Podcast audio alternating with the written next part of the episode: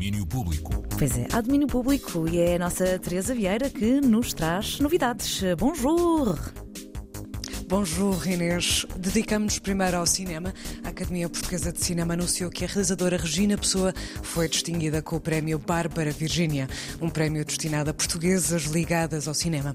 A realizadora, reconhecida pelo seu trabalho na animação, vai receber o prémio numa sessão no dia 4 de novembro na Cinemateca Portuguesa em Lisboa, onde vão ser exibidas quatro das suas curtas-metragens. Dear Uncle Thomas, whatever you did fascinated me. But there were mysteries and shadows in your life. Lost in the numbers and obstinate in the calculations, you were hoping to find the error. Tio Tomás, a contabilidade dos dias é um dos quatro filmes de Regina Pessoa presentes na sessão de dia 4 na Cinemateca Portuguesa. A atribuição do prémio Bárbara Virgínia Regina Pessoa segue a linha de destaque ao cinema de animação pela Academia de Cinema Portuguesa, no ano em que o prémio Sofia de Carreira foi entregue ao produtor e realizador Abi Feijó. A Academia revelou ainda que Regina Pessoa está a desenvolver o seu próximo filme de título As Caras da Mãe.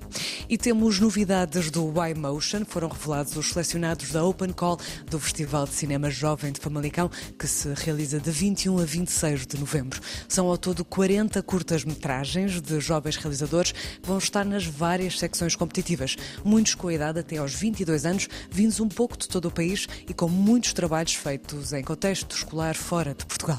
A concorrer para o Grande Prémio Joaquim da Almeida estão 20 obras, 15 ficções e 5 filmes na categoria de documentário. Para a animação foram escolhidas 10 curtas, maioritariamente realizadores ainda em percurso académico. Foram ainda selecionadas 10 curtas-metragens de alunos de escolas secundárias. Rui Pedro Tendinha, comissário do Festival by Motion, fala-nos um pouco desta seleção.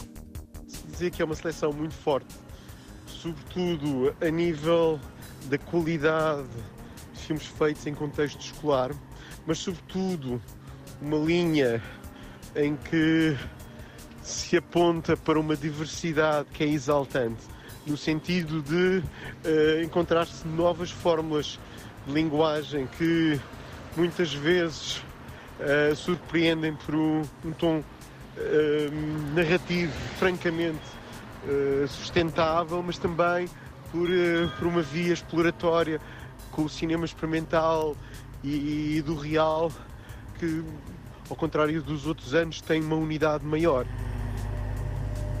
Palavras de Rui Pedro Tendinha sobre a seleção do Open Call. A lista completa de filmes pode ser vista no site. A oitava edição do Y-Motion acontece de 21 a 26 de novembro em Famalicão.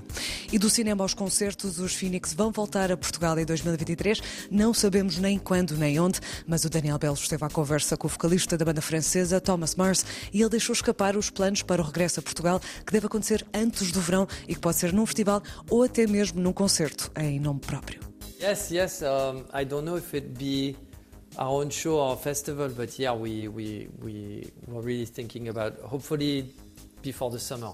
Parece que os Phoenix vão regressar a Portugal em 2023 para uma apresentação ao vivo das canções de Alfa Zulu, o sétimo álbum da banda que sai no final da próxima semana. Por essa altura, vamos também partilhar a entrevista Daniel Bell com o Thomas Morris aqui na 3. E por agora é tudo. Eu volto daqui a uma hora com mais novidades. Muito obrigada, Teresa. Até lá então. Até já. Domínio Público.